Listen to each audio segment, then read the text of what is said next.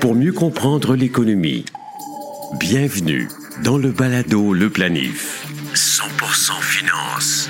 Voici Fabien Major. Bonjour, bienvenue. Que vous soyez en train de promener votre chien, faire une randonnée dans le bois, votre training matinal ou simplement vous êtes en déplacement en voiture ou à vélo, merci de nous accueillir.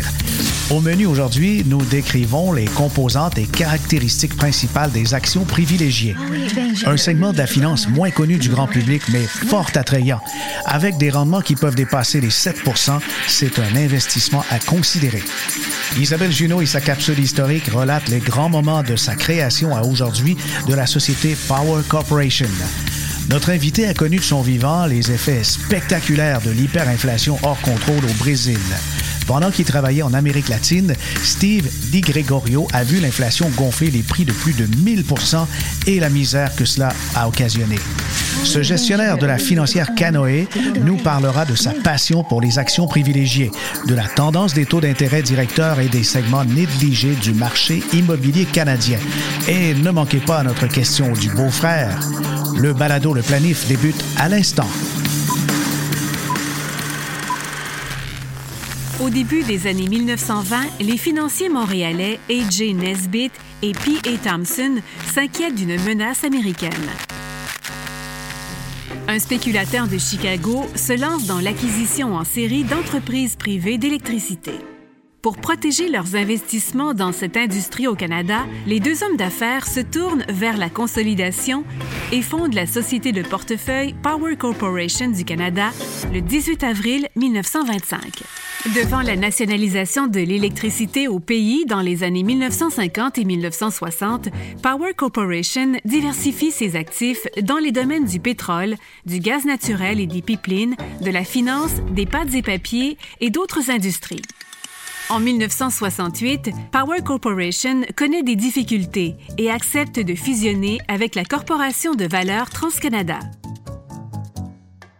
La société passe aux mains de l'entrepreneur en série Paul Desmarais. Alors âgé de seulement 39 ans, Paul Desmarais possède déjà une entreprise d'autobus, une piste de course, une station de radio, plusieurs biens immobiliers, une participation majoritaire dans la société Imperial Life Assurance et l'empire médiatique Gesca Limité, qui détient notamment le quotidien La Presse et une dizaine d'hebdos. Paul Desmarais procède à l'écrémage des sociétés de Power Corporation, choisissant un nombre plus restreint d'entreprises diversifiées dans lesquelles il joue un rôle dominant.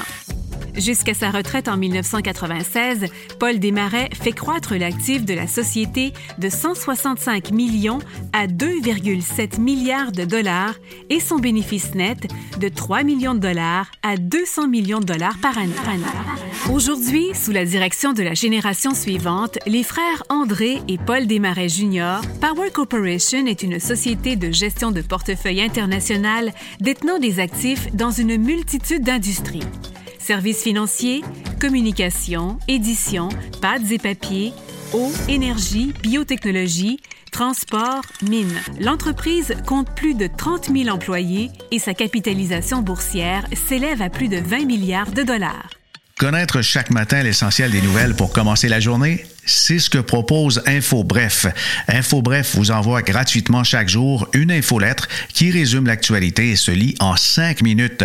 InfoBref est aussi disponible sous la forme d'un balado quotidien. Essayez l'infolettre ou encore le balado à infobref.com. Planifiez mieux avec le balado Le Planif. Le marché des actions privilégiées est un segment fascinant de l'univers des investissements canadiens, très souvent négligé en faveur des actions ordinaires et des obligations. Ces titres financiers offrent un mélange unique de caractéristiques qui les rendent attrayants pour divers types d'investisseurs et c'est justement pour ça qu'on a choisi de vous en parler aujourd'hui. Contrairement aux actions ordinaires, les actions privilégiées donnent droit à un dividende fixe ce qui les rend plus stables en termes de rendement. Et en cas de liquidation de l'entreprise, bien les détenteurs d'actions privilégiées sont payés avant les détenteurs d'actions ordinaires, d'où le terme justement privilégié, bien qu'après les autres créanciers. Cependant, ils n'ont généralement pas de droit de vote lors des assemblées d'actionnaires, ce qui limite leur influence sur la gestion de l'entreprise. Comparé aux obligations, les actions privilégiées offrent généralement un rendement plus élevé, bien qu'elles soient plus risquées et les obligations sont des dettes garanties, tandis que les actions privilégiées sont des capitaux propres, ce qui les rend subordonnés aux obligations en cas de faillite. En termes de rendement, ben, les actions privilégiées se situent généralement entre les actions ordinaires et les obligations, comme je l'ai mentionné. Elles offrent un rendement du dividende plus élevé que les actions ordinaires, mais ont tendance à avoir moins de volatilité en termes de prix. En fait, dans l'histoire des actions privilégiées canadiennes, on voit une certaine stabilité et cela en fait un choix intéressant pour les investisseurs à la recherche de flux de revenus stables sans s'exposer à un risque excessif. Au Canada, les actions privilégiées sont souvent émises par des institutions financières comme la Banque Royale, la Banque de Montréal, ainsi que par des entreprises énergétiques comme Enbridge. Et ces titres sont populaires en raison de leur stabilité, la solidité des entreprises qui les émettent. Voici une liste de quelques titres qu'on trouve dans l'indice des actions privilégiées du SPTSX. J'ai nommé tantôt euh, deux banques, puis Enbridge, mais il y a aussi les autres grandes banques canadiennes.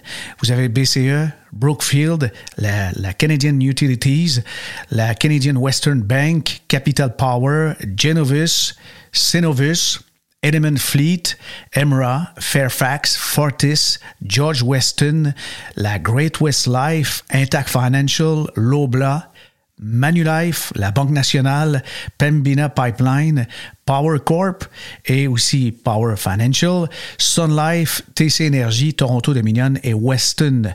C'est George Weston, bien sûr. Alors, vous avez un univers canadien assez condensé, mais il y a multiples, il y a 177 titres qui forment l'indice des actions privilégiées sur le SPTSX. Et quand certains regardent le mouvement sur une année, deux ans, trois ans, on voit que c'est assez stable avec un léger repli. Il faut dire qu'il y a des versements intéressants. Et quand on regarde, par exemple, un indiciel d'actions privilégiées au Canada, il n'est pas rare de voir qu'il y a des versements prévus attendus de plus de 6% en moyenne. En ce qui concerne le risque, les actions privilégiées sont généralement considérées comme moins volatiles, mais plus risquées. Par rapport à l'indice TSX, elles ont tendance à être moins sensibles aux fluctuations du marché et c'est sûr que c'est intéressant pour de la clientèle retraitée, pré-retraitée et ça rentre dans la catégorie des revenus fixes. Un élément peu connu que certaines actions privilégiées au Canada, c'est qu'elles sont perpétuelles, ce qui signifie qu'elles n'ont pas de date d'échéance. Et ça peut être à la fois un avantage et un inconvénient en fonction de la stratégie d'investissement et de plus certaines actions privilégiées offrent des caractéristiques fiscales très avantageuses, comme des crédits d'impôt pour dividendes, ce qui les rend particulièrement attrayants avec des investisseurs à revenus élevés qui ont des versements en dehors des régimes fiscaux comme le CD et le REER. E le marché canadien des actions privilégiées offre une gamme diversifiée d'options pour les investisseurs qui cherchent à équilibrer rendement et risque.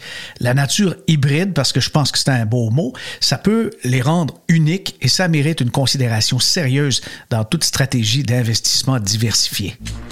Balado, le planif. Investissement. Steve Di Gregorio est vice-président et gestionnaire de portefeuille. Il compte 12 ans d'expérience en gestion de placement et 10 ans en ingénierie d'entreprise à l'échelle mondiale. Il est entré au service de la financière Canoë en 2016 et est gestionnaire principal de la catégorie portefeuille actions privilégiées et du fonds de revenus à prime Canoë. On peut dire que son style de gestion met l'accent sur la recherche d'occasions intéressantes de rendement total qui génère un relevé élevé sur les marchés nord-américains des actions, options et actions privilégiées. En ce qui concerne euh, la formation comme telle, Steve, il a décroché son diplôme à l'Université McGill. Bonjour Steve, merci d'être avec nous. Bonjour, merci de m'avoir aujourd'hui. Oui, je suis très content, mais euh, on est curieux. On se demande comment on fait un parcours d'ingénieur et ça mène à une carrière de gestionnaire de portefeuille. Bonne question. Je ne sais pas moi-même qu'est-ce qui est arrivé dans ma vie, mais euh, ça, s'est commencé, je pense, dans les années 96 environ, euh, j'étudiais pour être ingénieur et puis je voulais toujours travailler pour une compagnie qui s'appelle Marconi Canada, une des meilleures sociétés, moi, je pense, ici à Montréal. Euh, et j'ai travaillé avec des systèmes de GPS assez complexes. Puis pendant que j'étais là en 96, 97, j'ai remarqué que le marché était assez hot. Euh, on avait des, très fortes années. Puis pendant que je travaillais sur mon système du software programming, actuellement, je faisais un petit peu de code à côté sur un système pour transiger les banques canadiennes pour aller chercher plus de rendement, plus de dividendes. Et ça, c'est comment il a vraiment commencé. Je pense que j'étais un petit peu avant euh, en quant modeling que la plupart du marché. Alors donc, tu tradais déjà des titres financiers tout en étant chez Marconi? Euh, oui, mais comme tous les jeunes de 22-23 ans, je pensais que je savais tout, mais je savais très peu à l'époque. Puis euh, ça prend assez d'années d'aller chercher l'expérience de comment les marchés vraiment fonctionnent. D'accord. Puis dans les expériences significatives pour toi, tu as travaillé au Brésil en ingénierie et tu as fait à ce moment-là une transition vers le financement de projets. Et quelles leçons tu en tires? Euh, ça, c'était vraiment une période assez importante dans ma vie parce que j'ai pris plusieurs leçons. Je pense que la première que j'ai pris, c'est si vous êtes jeune aujourd'hui et vous savez pas qu'est-ce que vous voulez faire dans la vie, ingénierie, c'est peut-être une des meilleures euh, professions. Tu peux voyager les mondes et travailler sur des projets euh, assez intéressant euh, puis faire une différence dans le monde. Quand j'ai arrivé, puis une autre leçon que j'ai remarqué, quand j'ai arrivé en Brésil, j'ai travaillé pour une société canadienne qui a eu un contrat pour aller dans les endroits avec pas d'infrastructure à Brésil, puis mettre ce qu'on appelle du fixed wireless euh, service de téléphone. C'était une bonne idée parce qu'il fallait pas mettre du cuivre dans ces endroits et c'était juste du mobile. Euh, faut se souvenir, c'est l'année 98 à l'époque. Euh, les mobiles étaient pas forts encore. C'est un très bon projet, mais qu'est-ce que j'ai remarqué? C'est toujours difficile d'aller dans un autre pays bâtir un business. Le projet fonctionnait bien, mais qu'est-ce qui est arrivé? On avait des vols pour les antennes. Toutes les antennes sur les maisons étaient volées, volées, puis pas de service. Puis honnêtement, c'était un échec pour ce projet. ça, c'est euh, le deuxième point. Ah c'est assez décourageant c'est assez décourageant parce que c'était une bonne idée, une bonne idée canadienne qui n'a pas fonctionné dans un autre pays. C'est toujours difficile d'aller dans d'autres pays pour bâtir des business. Et pour moi, aujourd'hui, quand j'ai fait des investissements, je veux toujours qu'ils soient très proches, deux heures, trois heures par avion pour aller voir un PDG ou euh, gens en, charge de finances. L'autre chose, je pense, qui est encore plus important, parce que on peut voir qu'est-ce qui arrive dans le marché aujourd'hui avec l'inflation on voit les taux d'intérêt aujourd'hui qui vont toucher peut-être 5% à États-Unis sur les, les 10 ans. Les années 96 à 99 en Brésil, c'était des années de l'inflation. Les Brésiliens, ils ont vécu 1000 d'inflation. Ils ont vu leur, leur reais euh, aller de une valeur à zéro. Si tu étais un Américain ou Canadien, tu passais à Brésil, puis tu allais à un restaurant, puis tu mangeais pour 10 dollars comme un roi. Ça, c'est l'inflation. Moi, j'ai vu, je me souviens, quand j'ai commencé à travailler, ça m'a pris deux, trois mois à comprendre qu'est-ce qui arrivait exactement. Euh, chaque mois, la première de chaque mois, il y avait des fils euh, à les banques de deux, trois, 400 personnes en ligne pour aller euh, échanger leur, leur paie en dollars américains. Parce que quand tu as vécu l'inflation une fois dans ta vie, tu veux jamais le, voir une autre fois. Alors ça, c'est qu'est-ce qui est arrivé en Brésil, c'est la même chose en Argentine. On voit qu'est-ce qui arrive en Chili aussi. Si on regarde ces pays, ils ont vraiment pris un marteau à l'inflation. Ça fait un an et demi, un an avant les Américains, un an avant les Canadiens, parce qu'ils ont déjà vécu ce genre d'inflation. Alors, tu as vu la dévaluation du réal, la monnaie brésilienne, et l'impact sur la population, la confiance dans leur monnaie. Donc, euh, il n'y en avait plus du tout. Mais toi, j'imagine, en travaillant là-bas, tu étais payé en, devise américaine ou canadienne? Moi, moi je payé un dollar canadien dans un compte de banque canadienne. J'étais chanceux. Euh, j'étais riche en termes de valeur brésilienne. Et les gens ne savent pas non plus qu'on a déjà les Brésiliens ont déjà vécu deux fois une monnaie différente une dévaluation, puis un nouveau réel, puis le réel aujourd'hui. Mhm. Alors, tu es donc passé par euh, un environnement inflationniste, et puis maintenant, tu travailles dans une forme de spécialisation dans l'investissement qu'on ne parle pas assez souvent. Mais dans ta perspective, l'investissement de revenus, c'est de la mathématique, et vous êtes payé pour prendre des risques, n'est-ce pas? Ça, c'est la seule chose qu'on fait. On regarde quel genre de rendement on peut aller chercher dans soit des, des obligations, des titres d'actions ordinaires avec des dividendes, euh, des prêts ou même des actions privilégiées. On regarde cette partie du monde et on dit où est-ce qu'on va être payé. Alors, le marché privilégié, euh, je vois que maintenant, il est possible d'avoir du 7% de rendement, puis c'est même en croissance. 7% et plus. Euh, le marché privilégié, il est structuré en deux formes différentes. Il est structuré, numéro un, en une forme qui est 25% du marché, qui est perpétuel. Alors, vous êtes payé un dividende, un dividende privilégié en, perpétuel pour le restant de ta vie. La deuxième partie du marché qui est un petit peu plus intéressante aujourd'hui à cause de l'inflation et les taux qui montent, c'est la partie qui s'appelle rate reset. Chaque année ou chaque mois, tu transiges à un nouveau dividende, un dividende qui est relié au taux d'intérêt aujourd'hui. Alors, ton cash flow dans votre portefeuille, chaque mois, il commence à monter. Wow, c'est quand même très intéressant. Puis là, on peut faire des parallèles. D'abord, quelqu'un qui se pose des questions. Pourquoi privilégier un placement en action privilégié ou encore en obligation plutôt qu'un CPG? C'est intéressant comme question. Puis je pense, dans une portefeuille, tu dois avoir un petit peu de les Moi, je dirais ça. Euh, les obligations aujourd'hui sont intéressantes dans une partie du marché. Les celles qui transisent un escompte à leur valeur à maturité. La raison pour ça, c'est votre taux, votre taux de taxe est beaucoup plus bas. Alors, si vous pouvez acheter aujourd'hui euh, une, obligation à un escompte de 1000 vous, vous échangez intérêt en gain capital. Ça, c'est intéressant pour moi. Le deuxième partie, CPG, je pense qu'il y a un, il est correct, mais le problème avec CPG, je suis un petit peu inquiété, en deux ans ou en trois ans, tu vas plus avoir un rendement comme aujourd'hui. Je pense que les taux d'intérêt, puis peut-être je peux juste prendre un recul un petit peu. Ouais. Nous autres, et moi personnellement, je pense qu'on est dans un cycle de 24 à 36 mois où les taux d'intérêt vont rester élevés. Je pense que ce qu'on voit aujourd'hui dans le marché, avec le courbe qui est dans une, petite inversion aujourd'hui, il va rester assez euh, élevé pour un autre 12 à 18 mois.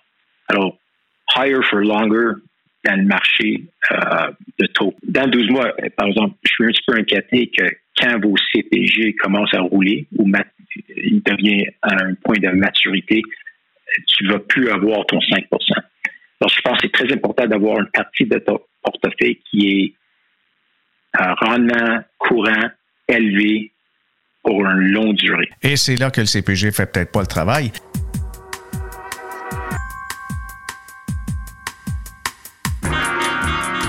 Mais tu peux dresser un lien euh, avec le Brésil, les baisses des taux au Brésil, au Chili et même euh, en Pologne? On commence à voir les, pays qui ont vécu dans le passé, dans ce cycle aujourd'hui, le cycle après COVID, ils étaient vraiment plus agressifs à monter les taux d'intérêt.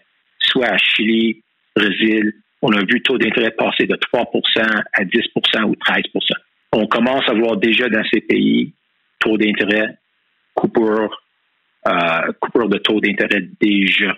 Alors, eux autres, étaient 12 mois avant nous autres. Et on commence à voir, je pense que si on regarde, on va voir Canada et les États-Unis l'année prochaine commencer à couper les taux d'intérêt. Ça, c'est qu'est-ce que m'inquiète un petit peu avec les CPG. Tu achètes un CPG de un an, tu vas chercher 5 pour un an, mais tu ne vas pas être capable de rouler ce 5% à un autre 5% l'année prochaine. Mais le fait de regarder les taux d'intérêt, puis l'environnement inflationniste, tout ça, Steve, euh, quelles sont les autres données que tu regardes, toi, comme gestionnaire qui s'intéresse surtout aux actions privilégiées? Nous autres, on, on regarde le marché aujourd'hui inflationnaire, puis on regarde un petit peu différent de qu'est-ce que qu'est-ce qu'on appelle sticky inflation. Ça, c'est le 70% du panier de produits qui sont qui montent quand l'inflation monte, mais il descend jamais. Alors, on continue à avoir ce parti qui est assez élevé, qui descend tranquillement, qui n'a aucune raison, quand on regarde la date aujourd'hui, que les banques centrales, soit canadiennes ou américaines, sont dans une position de couper taux d'intérêt cette année ou même dans le premier trimestre de l'année prochaine. Euh, on n'est pas là encore. Et ça, c'est un petit peu inquiétant parce que si on reste assez élevé pour un long moment, on va commencer à avoir ce problème avec l'hypothèque. On va commencer à avoir les problèmes avec carte de crédit. On commence à voir déjà le consommateur canadien commencer à ralentir un petit peu. Alors, je pense qu'on n'est pas loin, mais un autre 12 mois avant, qu'on voit les euh, taux d'intérêt baisser. Une autre chose, il faut penser aussi, les banques centrales américaines et canadiennes, ils ont fait une grave erreur. Ils étaient vraiment trop lents à, monter les taux d'intérêt ici au Canada. Et euh, il ne veut pas faire une deuxième erreur. Alors, il va être un petit peu plus agressif pour plus longtemps. Maintenant, dans l'investissement privilégié, vous regardez aussi l'immobilier. Mais cet environnement-là, qu'est-ce qu'il signifie justement pour euh, l'immobilier?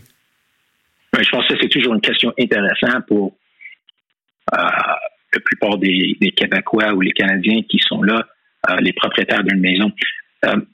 Il y a plusieurs points à regarder. Numéro un, si on regarde Canada en spécifique, un tiers du marché sont sont des locataires. Un tiers sont des propriétaires de maisons sans hypothèque. Et la dernière euh, tiers, euh, ils ont des, hypothèques. Alors ça, c'est un point intéressant parce que les gens disent, ah, le taux d'intérêt va monter, ça va écraser le, le, le marché, puis c'est pas vraiment le cas. Deuxième fait, on a un problème dans le marché avec euh, demande, qu'est-ce qu'il y a à vendre dans le marché? Euh, et puis avec immigration assez fort au Canada à un million par année, on a vraiment une demande pour maison. Alors moi, je pense qu'on est correct en termes de prix, euh, mais je pense pas que tu vas voir la valeur de votre maison monter dans les prochaines 5 à 10 ans. Mm-hmm. Mais selon toi, quel est l'investissement immobilier le plus intéressant? Je peux peut-être parler de le moins intéressant puis le plus intéressant. Ah euh, le, moins intéressant, c'est encore la partie du marché qui est bureau en termes de bureau, par exemple, je vais dire qu'est-ce qu'on voit dans les chiffres et qu'est-ce qu'on voit dans les médias sont pas la même chose. Si on regarde les grosses compagnies canadiennes propriétaires d'immobilier bureau classe A, soit à Montréal, Toronto, actuellement, les chiffres d'affaires sont corrects. Euh, un petit peu, juste un petit peu de croissance l'année passée à cette année. Alors, différent de qu'est-ce que le média dit. Par exemple, la partie qui est classée et les compagnies qui sont troisième, quatrième quartile en termes de qualité de immobilier, on commence à vraiment avoir des, problèmes de cette partie du marché. L'autre chose qu'on voit, on voit dans le média, on parle beaucoup de, prendre des bureaux et les changer en appartements. Qui, ça, c'est plus facile à dire que faire. Euh, la raison pour ça, il y, a, deux raisons vraiment. Numéro un, tu as besoin d'un bâtiment qui est vraiment qui est assez mince pour avoir des fenêtres autour de les appartements. Ça, c'est numéro un. Alors, il n'y a pas autant de bureaux. Euh, si vous regardez les nouvelles, on va voir une compagnie qui est euh, gérée par un monsieur qui s'appelle George R. Moyen, qui veut faire ça ici à Montréal. On va voir qu'est-ce qui arrive avec la ville, parce que ça, ça va être un problème si la ville veut le permettre. Et aussi le coût le problème avec ces bâtiments-là passe de la plomberie. Euh, est-ce que tout le monde va prendre une douche ensemble dans le milieu du, bâtiment? Ça, c'est vraiment comment les, euh, ils prennent beaucoup de main-d'œuvre pour changer ces euh, bâtiments. Moi, je pense que ça va être difficile pour le marché de bureau, mais moins difficile que les gens pensent. Mais ça va être difficile de faire un rendement positif dans les prochaines cinq ans dans cette partie du marché. Qu'est-ce qu'on pense qui est vraiment intéressant, c'est les terrains de golf. Et en spécifique, parce que à Toronto, on voit un problème avec quantité de maisons, euh, on voit un problème avec immigration, et on voit maintenant un problème avec le Green Belt. Qu'ils vont être capables de construire ce, ce parti euh, sur ces terrains-là? les terrains de golf, si on regarde qu'est-ce qui arrive avec soit Glenady, qui va être peut-être euh, qui va être peut-être un projet là-dessus, ou soit ici à Montréal avec Ismaël ou à Ottawa avec Canada ça va être beaucoup moins cher à prendre un terrain de golf, bâtir un nouveau euh, projet que n'importe quel autre euh, changement de bureau, par exemple, qui existe.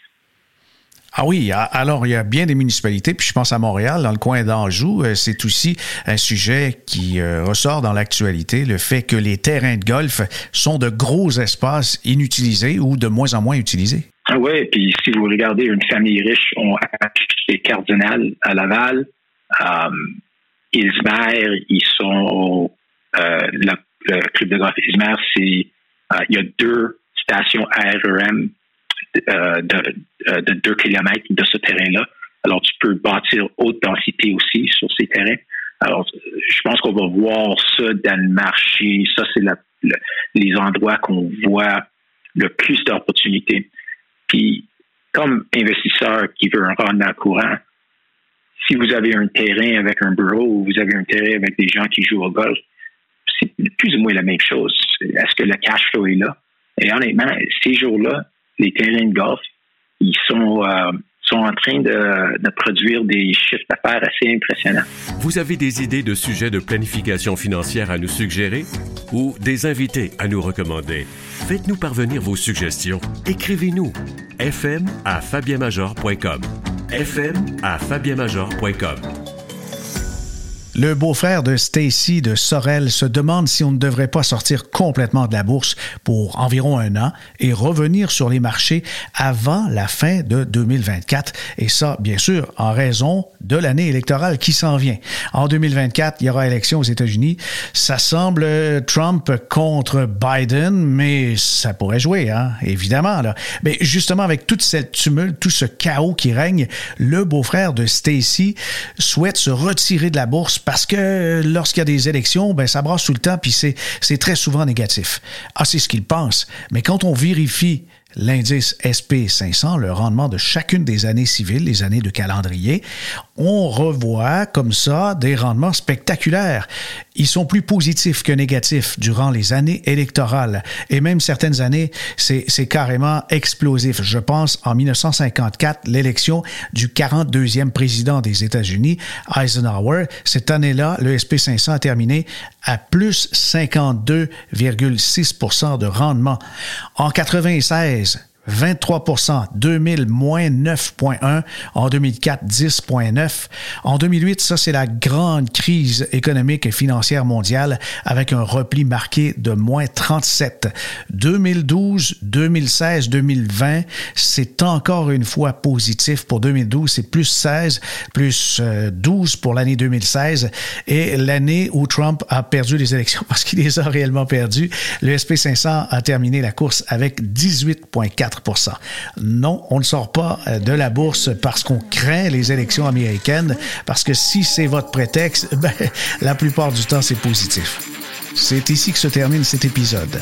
Comme à l'habitude, je vous invite à visiter le site baladoleplanif.com pour avoir des liens qui mènent vers des compléments de nos podcasts. Par exemple, vous trouverez un lien sur les composants de l'indice des actions privilégiées du SPTSX et aussi la page professionnelle du gestionnaire Steve Di Gregorio de Canoë. Ici Fabien Major. À bientôt.